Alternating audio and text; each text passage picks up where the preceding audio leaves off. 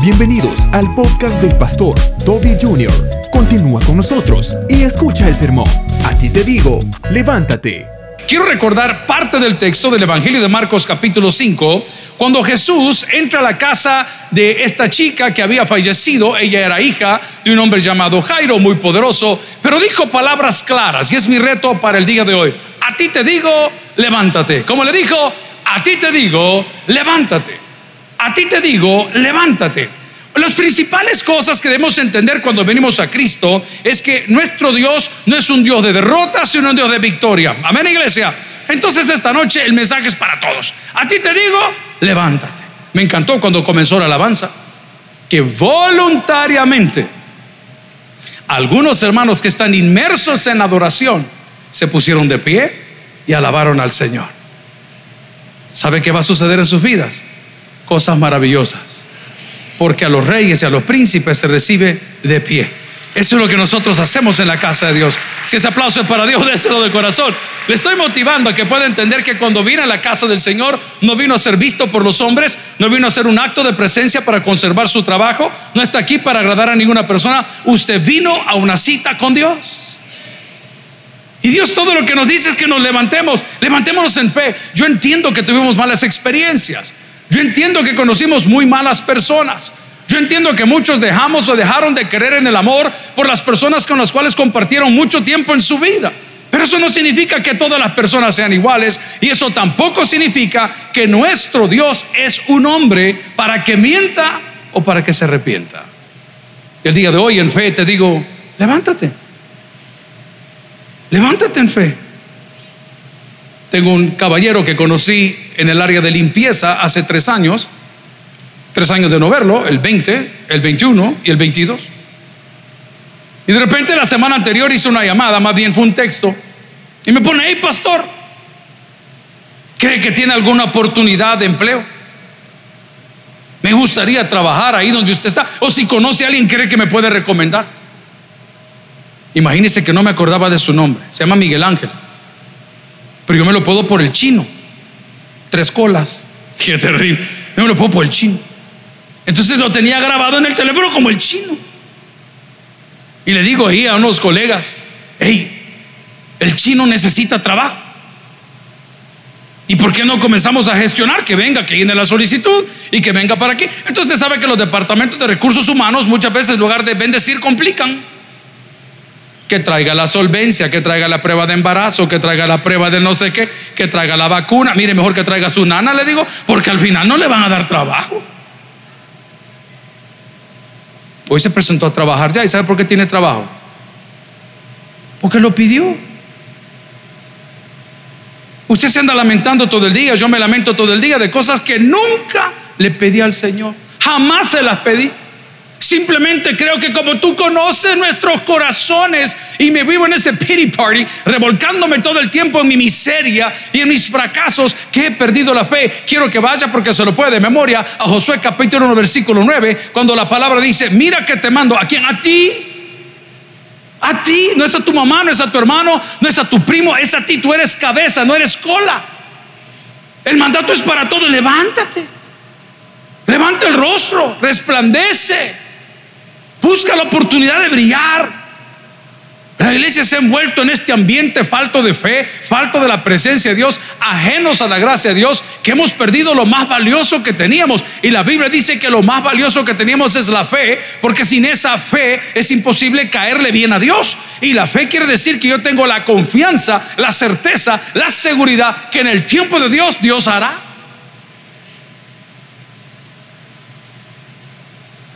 Voy a contarles algo, pero lo voy a contar así, legalmente suave. Hace unos días atrás, por no decir unos años, recibí una notificación de un negocio que yo tenía a título personal. Miren, don fulano, don pastor, sí, usted perdió el negocio, me dijeron. ¿Cómo que perdí el negocio? Si el negocio es mío, está inscrito, es mío. No, me dijo, fíjese que tales cosas de renovación no salieron y no vinieron y no pudieron y no se hicieron. Y, no, Señor Santo, si yo de eso vivo, si con eso ponemos pan en la mesa. No le quiero mentir, hermano, yo no estaba en esa sociedad solo. estaba con un familiar.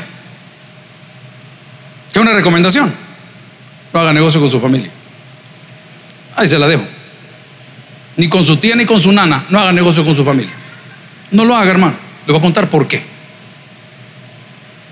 Porque todo el mundo cuando ve que usted quiere prosperar se le tiran encima, ¿no? Y le dicen, este te va a enganchar, eh, este te va a hacer, eh, eh, este tal cosa, este lo otro. Yo le doy gracias a Dios por lo que el pastor Hugo Solís nos enseñó en esta iglesia. Dios y yo somos. Gloria a Dios. Pues me dan la notificación, hermano, yo no dormía. Se lo puedo prometer, yo no dormía porque tenía que responder a mi socio. ¿Y cómo voy a hacer? Una cosa es que yo pierdo un negocio, otra cosa es que pierde la plata de alguien que confía en mí. ¿Y cómo hacía?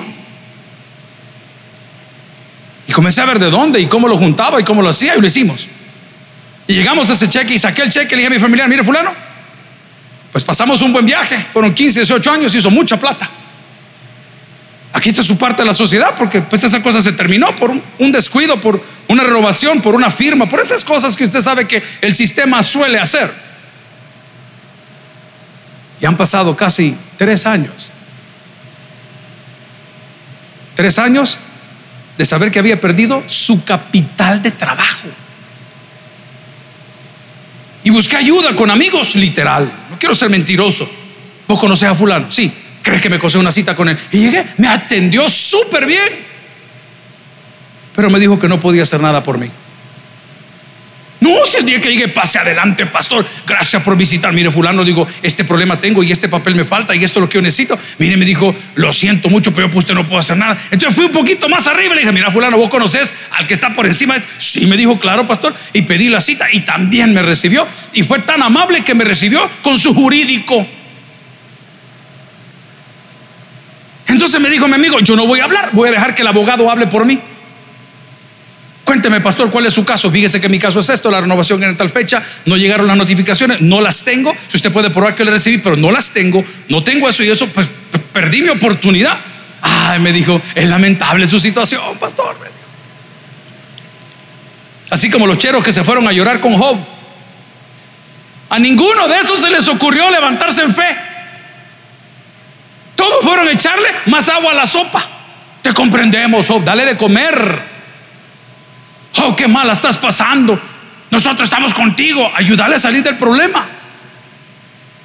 Y luego en el periodo del silencio de Dios, te lo estoy contando como testimonio personal. Hasta que no tenga el documento, no te voy a contar de qué se trata. Señor, si yo solo eso hago, lo que yo hago para mí no es trabajo, es un tremendo privilegio, hermano. Ahí se la dejo a usted por si quiere gozar su trabajo. No importa si vende minuta, no importa si vende mango, no importa si hace pupusas o si vende su cuerpo. Ese sí no, ese sí no, pero bueno, hágalo con placer. Para mí era un privilegio, hermano. No, hombre, brother, si esto es vida. A que no adivinen a quién entreviste hoy. Al pastor Sergio Solórzano, 68 años. El papá de esa iglesia de aquí. Tremendo ganador de almas. Un tipazo. ¿Sabe qué? Bueno fue platicar con él. Y me decía, pastor, le digo, ¿cuál es su meta más grande hoy, después de tantos años de ministerio, de haber dejado buenas obras establecidas? Que las almas se conviertan. Que cada día cuando amanezco y oro y predico, las personas vengan a los pies de Cristo. ¿Sabe qué dijo un hombre de la Biblia? Para mí, vivir es Cristo y... Amén. Disfrute lo que hace. Pero estoy hablando del silencio de Dios. Y luego de ese proceso que había devuelto la inversión de mi socio, que me había quedado yo mordido, pero bien mordido, y habíamos hecho todas las cosas, y pasó un periodo donde no dijeron nada. Pero no perdíamos la fe. Mi familia no tiene ni idea de lo que yo hago, hermanos. Es la más remota idea. Solo saben que nunca les han cobrado un recibo de la luz, ni un recibo del agua, ni un recibo tarde de la universidad, y han tenido educación, han tenido pan, han tenido lecho, mecho, techo, todo lo que quieran, hasta cohecho. Porque las batallas, queridos, perdónenme mi manera de ser, no se pelean en familia, se pelean a solas con Dios. Usted deje que la familia camine, gloria a Dios. No ande afligiendo a sus hijos. Si eso se lo va a regalar, déselo de corazón. Ahí anda afligiendo a sus hijos. a sus sobrinos, a sus nietos, a sus parientes, cargándoles la vida a ellos cuando Dios te puso a ti por cabeza. Por eso mi sermón de hoy se llama A ti te digo. Tú que crees que la vida ha sido injusta contigo, date cuenta que Dios siempre ha estado contigo. Aún en medio de la injusticia. Y de repente esta semana, después de pasar el periodo de la vergüenza, decir, socio, perdimos el negocio, aquí está su plata de regreso, ya ves que te dije que no sé qué, bien han comido todos. Recibí una llamada. Pastor me dijo, sí, el proceso suyo ya está concedido. Falta que el jurídico pueda redactarlo y le van a enviar su notificación. Amigo, en ese momento, gloria a Dios se lo va a dar al Señor, en ese momento de esa batalla que ha durado más de dos años, con todo lo que usted ha trabajado y ha guardado y ha puesto, me di cuenta una sola cosa, yo no puedo predicar algo que no vivo. Y hoy te vengo a motivar para decirte que aunque te hayan cerrado el negocio, es porque Dios te va a dar algo mejor. Y aunque en cualquier momento te han dicho usted no tiene esperanza aquí de nada, para usted no alcanzó este pedazo de pastel, es porque Dios tiene un pastel específico y especial para ti. La palabra dice Josué uno nuevo, mira que te mando que te esfuerces y seas que dice la palabra. A ti te estoy diciendo, hermano, no a tu mamá, no a tu papá, no a tu hermano, a ti te estoy diciendo. Llévate esto en la bolsa, por favor. Nuestro socorro viene de Dios. ¿Y para qué sirven los amigos? Para que den testimonio de lo que Dios quiere hacer en nosotros. No le tenga temor al problema, métase con Dios, hable con Dios. No le estoy diciendo que pase horas tirado, hable, sea honesto, Señor. Sabes que no inversión, sabes que esto ya nos ha pasado, sabes que vamos para adelante. Y ahora digo, Señor, no sé, solo se me viene a, a la cabeza aquel corito que decía, bendiciones, ¿cuántas tienes ya? Bendiciones, Dios te manda más. Bendiciones, te sorprenderás cuando veas, iglesia, lo que Dios por ti hará. Aquí está viendo un padre de familia que había perdido a su hija. Aquí está viendo un padre de familia que si quieren que les cuente, había perdido su fuerza laboral porque en el contexto de lo que estamos leyendo, los hijos eran a fuerza laboral. Les conté el otro día que hablaba con el padre de una de las novias de mis hijos. Hoy está hablando con el pastor Carlos Castillo. ¿Cuántos vinieron el domingo por acá? Amén. Conocieron a Carlos, ¿verdad? Y al pastor Oscar, ¿lo conocieron? Amén. Son locos, ¿verdad? Los dos son, son locos. Pues hoy estaba hablando con, con Carlos mientras estábamos almorzando y estaban dos de mis hijos, el otro estaba en clases. Ah, muchacho, le dice, todos tienen novia. Sí, le dijo el chiquito, hasta mi papá. Así bendice Dios, hermanos. Estoy bromeando, pero yo estoy seguro de lo que te estoy diciendo. Cuando usted le confía su casa a alguien, como lo hicimos el fin de semana, es porque esa palabra tu vida trae bendición. Pone atención a los detalles. 2022 es el año de tu cosecha. No estés viendo para los lados. No estés viendo para el suelo. Es más, no veas ni siquiera la canasta consigue vasijas no pocas. Y comienza a avanzar y a poner ese aceite y a poner ese aceite y a poner ese aceite, que entre más vasijas tú consigas, Dios va a hacer la obra en ti. Pero ¿qué debo de hacer, pastor? José 1.9, lo podemos ver una vez más en nuestras pantallas. Mira que te mando que te esfuerces y seas valiente. No temas ni desmayes porque Jehová tu Dios estará contigo. Aquí hay una cláusula muy importante. ¿A dónde va a estar contigo? Sí, pero todos lo vemos buen, del buen lado. No, también cuando andas portándote mal está ahí. Ayer tuve una consejería, un texto, un texto de WhatsApp de lo más bonito, bien, bien básica la consejería. Pastor me dijo, ¿cuál es la diferencia entre fornicación y pecado? Me dijo. Pero bonita la pregunta era valedera. Digo, pecado pues es errar al blanco, equivocarnos y pues fornicación se sabe que es cuando hay una unión sexual fuera de la relación matrimonial, que fue para lo que fue diseñado. Entonces, cuando usted se quiere comer el pastel, después el pastel que le toca no le gusta porque ya probó el, el de higo y probó también el de manzana y probó el pastel de lote y comer algo alegre probó el lido, el cheesecake y todos los pasteles que hay. Y al final dice, esto a mí no me... Exacto, porque el plan de Dios no era ese. Y le digo, ¿sabes por qué me lo estás preguntando? porque te sentís mal. Y estaré contigo. ¿A dónde dice? Donde quiera que vayas. Fuimos a predicar donde la hermana Patti va los días jueves, mañana van para allá a predicar a las mujeres, a la cárcel. Una hacia el ministerio.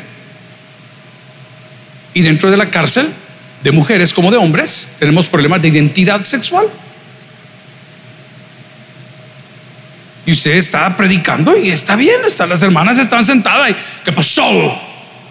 Hasta miedo le da uno, más macha que uno.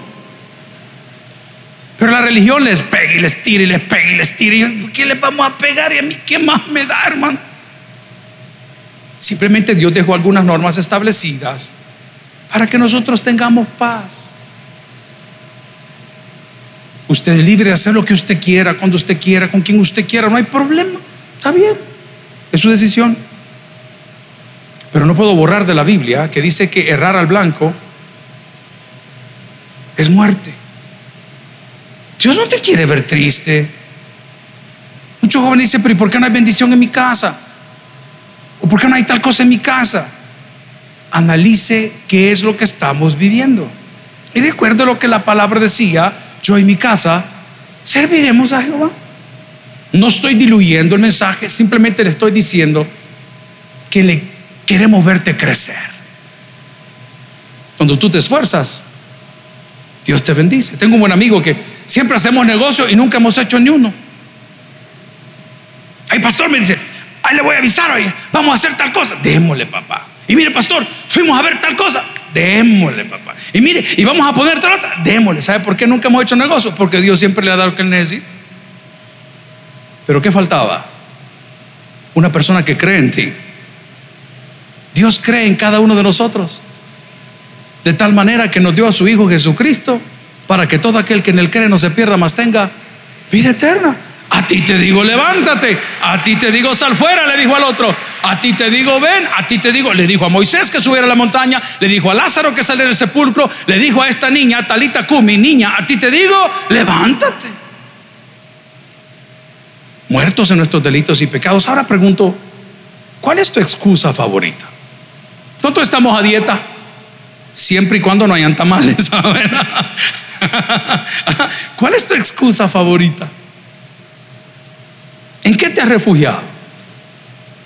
Hablaba con un profesional esta semana que me decía, ay no, es que yo me llegué a convencer de tal forma que yo para los números soy malo. Apáguele menos a ver si no le reclama. Vea que no es malo para los números. Lo que pasa es que le estás dando espacio en tu cabeza a lo que dicen los hombres y no a lo que dice Dios. ¿Sabes qué dice Dios esta noche, queridos? Al que cree, todo le es posible. A ti te digo, ven, comencemos, dice la palabra en Salmos 111, 6. El poder de sus obras manifestó a su pueblo dándole la heredad. Léalo conmigo, por favor. ¿De qué dice la palabra? De las naciones. Recibimos un buen amigo esta tarde, el pastor Aguirre estaba ahí un ratito a la oficina. Hey, pastor, me dijo, ya vio que vino fulano y tal. Sí, hombre, Jorge, le digo, ¿lo pudiste saludar? Sí, ¿cómo ha cambiado? Me dijo. Y esta fue mi respuesta. Por favor, guarda esto aquí, mire. Es que él migró a Estados Unidos, le dije, de manera legal. Porque Dios no hace nada ilegal. ¿Entienden el verbo chanchullo? ¿No? ¿Les explico quién es el chullo y quién es el chan? Usted es el chan y su socio es el chullo, chanchullo. Y que le quite y que le pone y que le baje y que le quite y que le pone. Eso fue legal. Servidor de esta iglesia de muchos años de educación especial. Y preguntamos el día ¿y qué tal le va? ¿Y cómo está todo por allá? Y dice, ¿sabe qué ha sido la bendición, pastor? Que a veces que me chocan dos oportunidades de trabajo. Dos, hay gente que dice que no encuentra trabajo. ¿Y por qué suceden esas cosas? Porque nos hemos refugiado en excusas que para Dios no valen nada. Le voy a dar un ejemplo. Llama a Jehová Dios a Moisés y le dice, vas a ir delante de Faraón y vas a decirle, atención, deja ir a mi pueblo para que me rinda culto en el desierto. Eso dice el texto. Nunca le dice, deja ir a mi pueblo para entrar a la tierra prometida. Lea su Biblia. Deja ir a mi pueblo para que me rinda culto en el desierto. Su primer labor de ese pueblo no era llegar a la tierra prometida, era rendirle culto en el desierto. O sea, es darle gracias cuando las cosas están re mal. Y de repente dice Moisés, pero tú sabes que soy tardo para hablar. Tú sabes que yo, yo me trabo, me pongo nervioso. Hermano, yo tengo un grave problema. Tal vez alguien me acompaña. A mí los exámenes no me gustan.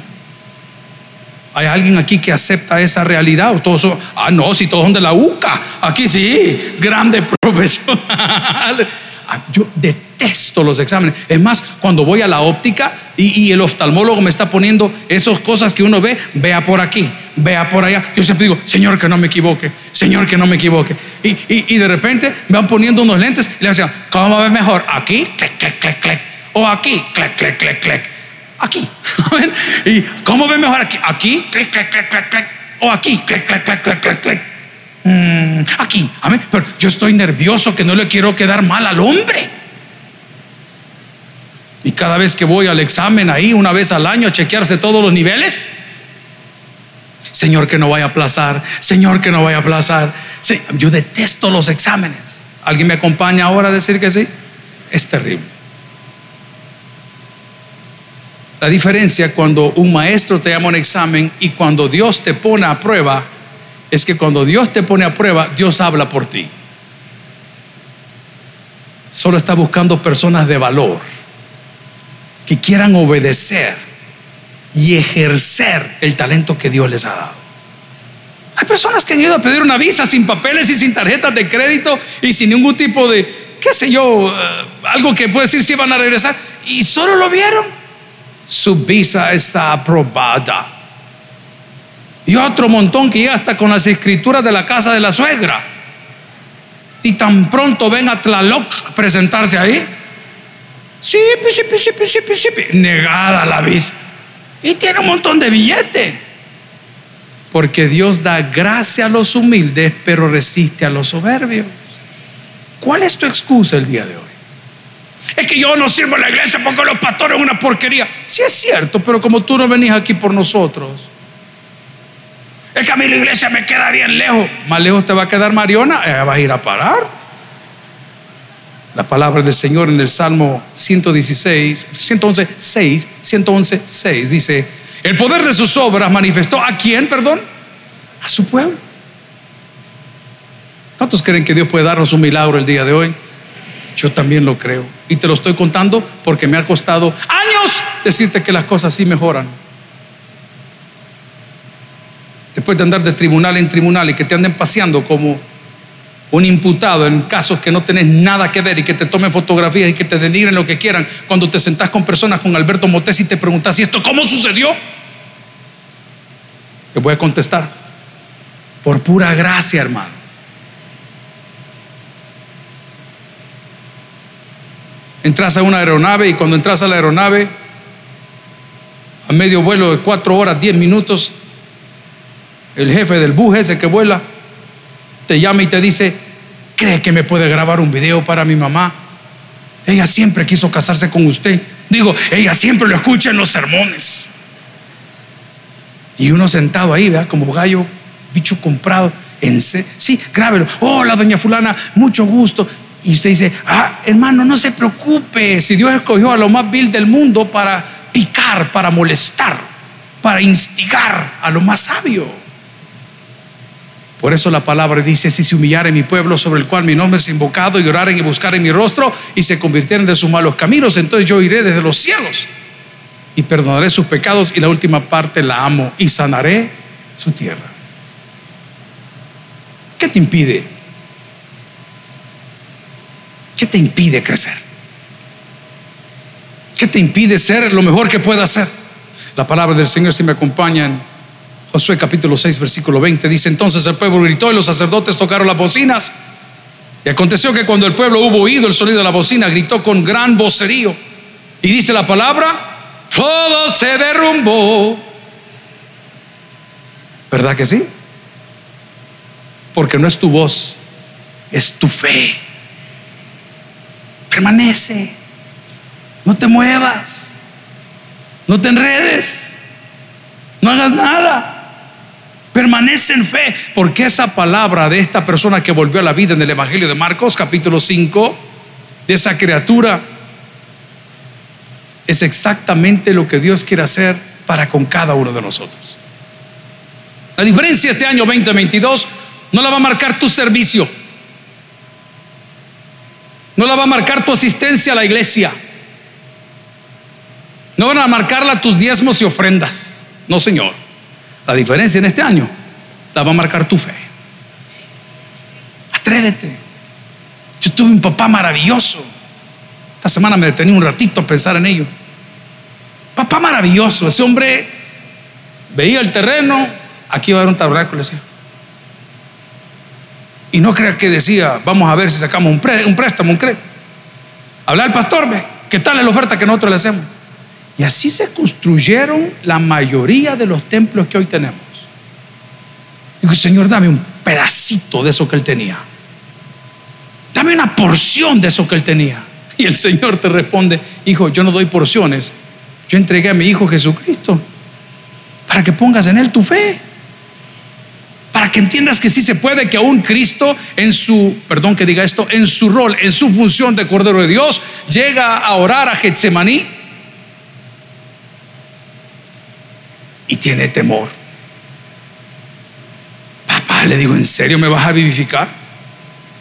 ¿En serio voy a resucitar? ¿En serio? Pues vienen los lugares celestiales donde dices que yo voy a estar. ¿Será posible, papá, que podamos hacer otra cosa? Y el Señor responde en silencio, que significa obedece. Y por haber obedecido, dice la palabra del Señor a quien honramos y bendecimos el día de hoy que no hay otro nombre dado a los hombres que pueda superar el nombre de nuestro Señor Jesucristo. De tal manera que dice que los demonios huyen. Los demonios huyen. Carlos Castillo, el que predicó en el culto de las nueve, tiene ministerios de comedores en África. Y cuando van a predicar a África, son concentraciones de 7, 10 mil personas un sermón en África dura una hora y media. Usted sería loco. Sea, a los 30 minutos ya van saliendo para el bus. Hora y media. Y cantan dos horas. Y son las barbaras de gente en Malawi. Y dice el pastor que en un viaje que hicieron con Oscar, pastor que predicó a las 11, Volaron 34 horas para llegar ahí. Y tan pronto llegaron al lugar, Carlos tenía una opresión tal que no podía dormir. Y los que me entienden este lenguaje, él sufrió un ataque de pánico, una ansiedad terrible, esa taquicardia que siente que no respira, que siente que las cosas se van a terminar. Y despertaba Oscar, le decía, Oscar, me siento mal, me siento mal pasan la noche, logran salir de esa crisis, comienzan a predicar y esas manifestaciones que nosotros estamos ignorando, que están presentes en muchas de nuestras casas y que usted decide apachar el ojo como que no ha pasado nada. Literal. Problemas de rebeldía, problemas de adicciones, problemas de disensión que es una opresión espiritual que nosotros no queremos ni tocar el tema porque le tenemos miedo. Existen. Y la Biblia te lo dice. Porque no tienes lucha contra carne y sangre, sino contra huestes, que dice la palabra, celestiales. Y son de maldad. Y dice el pastor que comienza a predicar y comenzaron a hacer cosas demasiado raras que nosotros como bautistas no vemos. Pero me llamó la atención una historia. Un niño de 12 años que tan pronto comenzaron a predicar, ese muchachito comenzó a torcer los brazos de una manera terrible. No es normal. Y Oscar, que es un muchacho de dos metros y pesa más de 260 libras, y Carlos, que pesa 85, se fueron a tratar de detenerlo. Y dice el pastor, pastor, no lo podíamos tocar. Salió como si fuese una bestia silvestre al campo. Porque el demonio que oprimía ese muchito sabía y conoce que delante del nombre de Dios se doblará toda rodilla. Amigo y hermano, no le tenga miedo, no se excuse que usted viene de un hogar dividido, que su papi nunca la tuvo, que su papi tuvo otros hermanos. ¿Querés que te cuente la historia? Te la cuento toda. Pero eso jamás ha sido un impedimento para servir y amar a Dios. Que dolió, sí dolió. Que llegaste a la vida de tus padres tarde, temprano y de repente tus padres por un amorío te cambiaron. Eso es normal en muchos hogares. Pero la buena noticia no es lo que le pasó a tus papás. La buena noticia es que Dios jamás te abandonó a pesar de que tus padres no te dieron el apellido. La palabra del Señor es tan sabia cuando dice, por favor, en Josué capítulo 6, versículo 20, entonces el pueblo gritó y los sacerdotes tocaron las bocinas. Aconteció que cuando el pueblo hubo oído el sonido de la bocina, gritó con gran vocerío y el muro se derrumbó. El pueblo subió luego a la ciudad y cada uno, dice la palabra, hacia dónde iba, derecho hacia adelante. ¿Y qué hicieron? Y la tomaron. A ti te digo, Levántate. ¿Qué esperas? No hay nada imposible para Dios. ¿Qué tengo que hacer para que usted crezca? ¿A quién tengo que traer para que les predique, que le diga que tenemos un Dios vivo? ¿Sabe qué dice la Biblia? Buscad y hallaréis. Tocad y se abrirá. Pedid y se os dará. Amigos y hermanos, ¿qué te detiene el día de hoy? ¿Será una mala experiencia? ¿Será que, como yo lo pensé durante dos años en este proceso que les he contado de la asignación, este negocio, ya no, hay que quede perdido todos los días. que háblele al fulano, háblele al abogado, háblele al notario, háblele a fulano, háblele a Mengano, todos los días. Y ese día, cuando menos esperaba, cuando habíamos trabajado larguísimo, hicimos dos programas de televisión con don Alberto que le conté que íbamos allá. Todos los días había algo, todos los días había algo. Solo aterrizamos acá, ranzo en el teléfono, pastor, el milagro se dio. Yo quisiera que usted se atreva porque la alegría más grande en mi corazón como un predicador de esta iglesia es verle a usted crecer. Es verlo prosperar, es verlo ser feliz. Verlo visitar a sus familiares que tiene años de no ver en los Estados Unidos, en Australia. Es verlo con sus hijos, es verlo con sus nietos, es verlo saludable. Es verlo contento. Es verlo realizado. Porque es imposible que sirviendo al mismo Dios solo unos pocos sean bendecidos, sino los demás. La palabra del Señor en Deuteronomio capítulo 1 versículo 21 y con esto quiero cerrar. Mira, Jehová tu Dios te ha entregado la tierra. ¿Alguien dice amén? Voy a volver a preguntarlo. Mira, Jehová tu Dios te ha entregado la tierra. ¿Alguien dice amén? Pero es una cosa, man, lo que es mío, nadie me lo toca. Si me conoce, bueno, y si no, pues le cuento. Hoy lo puse en un tweet. Corazón de conquistador y actitud de padre. Hace siete años entró a trabajar un compañero con nosotros. No pintaba muy bien. Por alguna razón había perdido una oportunidad de trabajo muy buena. Y le hice la pregunta, ¿por qué quieres trabajar aquí? No, porque siempre me ha gustado. Qué bien. ¿Y cuáles son tus planes? Pues bueno, con mis hijos y mis cosas, pues siempre el crecer. Ok, pero ¿cuáles son tus sueños? Y los compartió con mucha humildad. El día de ayer yo firmé las órdenes de descuento porque acaba de comprar su casa. Y antes de firmar las órdenes de descuento le hice la pregunta, ¿Tú te recordás lo que yo te dije cuando entraste aquí? Al que me cerró la puerta, dígale que le voy a comprar la casa. Escuche lo que le estoy diciendo. ¿Pero dónde lo logró? ¿Dónde lo logró? Profesional. Con posgrado. ¿A dónde lo logró? ¿Es la iglesia? No, no es la iglesia. No es la iglesia. La iglesia somos nosotros. Es Dios, hermanos.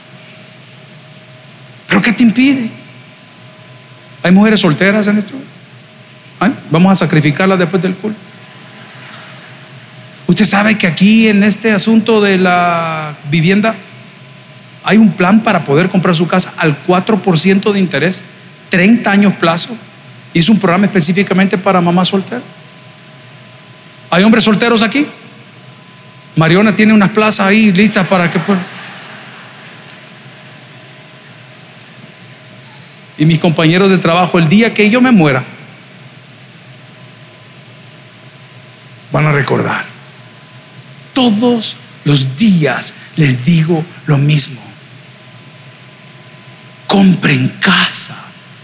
Dejen de comprar teléfonos.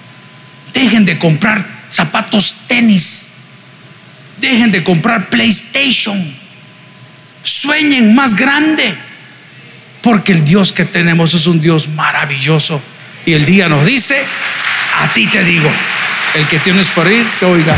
Vamos a orar. Si el mensaje ha impactado tu vida, puedes visitar www.tabernaculo.net y sigamos aprendiendo más de las enseñanzas del pastor Toby Jr.